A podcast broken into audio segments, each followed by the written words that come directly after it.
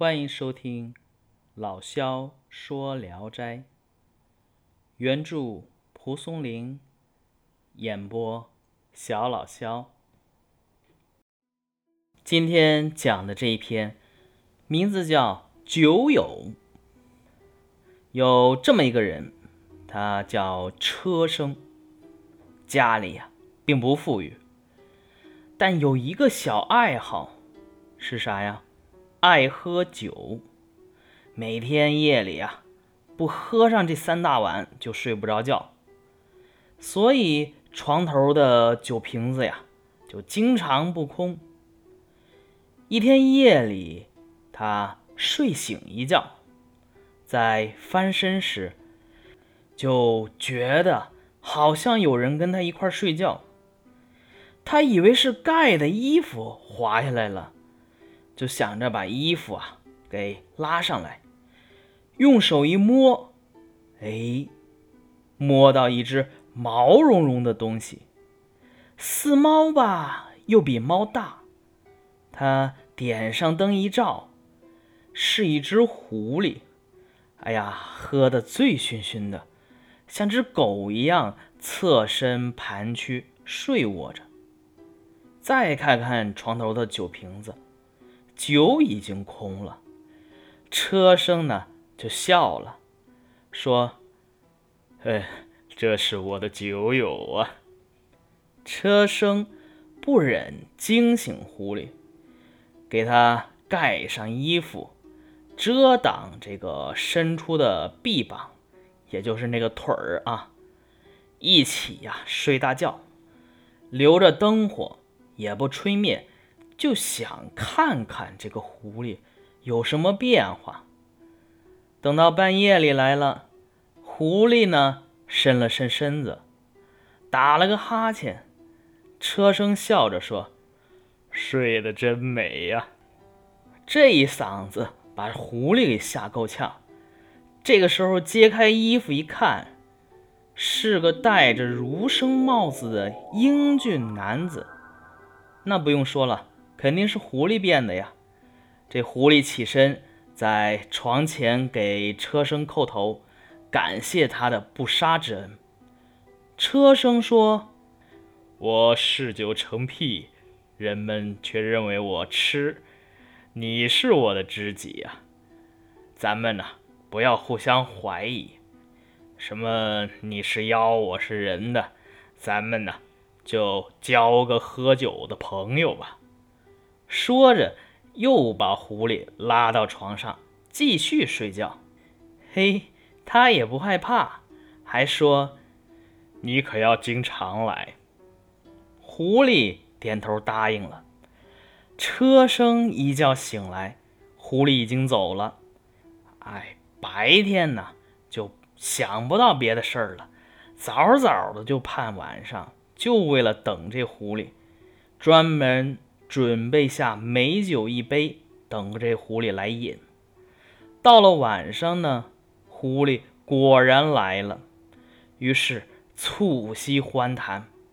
这个狐狸呀，酒量也大，又善于说笑话，这两个人可算是相见恨晚。狐狸说：“多次让你拿出美酒款待，我用什么报答呢？”车生说：“斗酒之欢，何必挂嘴上？”狐狸说：“虽说如此，但你是个穷书生，买酒钱来的也不容易，我应当为你多少谋划点喝酒的钱。”第二天晚上，狐狸来告诉董生说：“离这里东南方七里，路旁有个丢失的金子。”可以早些去取回来。等天亮后，车生前往，嘿，果然是捡到了两块金子。于是他到集市上买来好酒好菜，准备夜里啊再一块喝一顿。狐狸又告诉他，院后窖里藏着东西，应该去挖出来。按照狐狸说的。果然又得到了十万多钱，车生这个高兴。他说：“口袋里有了钱，再也不为没钱买酒痛饮而发愁了。狐狸说：“不能这样啊，车沟里的水怎能长期舀个没完呢？应该从长计划。”有一天，狐狸对车生说：“市场上荞麦很便宜，这种东西奇货可居。”车生听从了，一下子买来四十多担荞麦。人们呢都笑这是个傻子。不久呢，天气大旱，原先种的庄稼都枯死了。他只有荞麦可以种，这样呢，车生出售荞麦种子，获得了十倍的收益。从此啊，车生更加富裕起来，买了二百亩良田耕种，种什么？哎，先询问狐狸，狐狸说多种麦子，麦子就丰收；说多种谷子，谷子就丰收。而且啊，一切庄稼的种植时间的早晚也都由狐狸决定。就这么着，这一对酒友彼此交往越来越密切。狐狸管车生的妻子叫嫂子，对待车生生的孩子呀，就像自己的亲儿子一样，一直维持到车生死了，狐狸才不再来了。好，这一篇就讲完了。这个酒友啊，这篇挺可爱的，有点卷一里边王六郎的感觉，也是一一对朋友跨越了就是人鬼神狐的这种界限吧，结成了一对朋友。世上的绝大多数嗜好啊，一般都需要经济的支持。有那喜欢听音乐的，好家伙，烧个耳机就是两万块钱听个响，二十万也不嫌多。有那喜欢摄影的，好吧，摄影穷三代，单反毁一生。有那喜欢钓鱼的，呃，各种的鱼竿琳琅满目。车生呢嗜酒，但是啊，并非酒鬼。且生性善良，大方豪爽，知足常乐。诗人王渔洋评论他洒脱可喜，《聊斋志异》的评论家但明伦说他平之庆而无令心，胡既醉而无杀心，饮为包书，共老遭秋，帐头钱不空，其愿已足，可谓醉里菩提。酒中仙子，人以为痴，其痴正不易及。什么意思呢？就是这个人呐，是个醉里的菩提，酒中的仙子。人们认为他痴，但是啊，正是这种痴啊，反而不容易达到。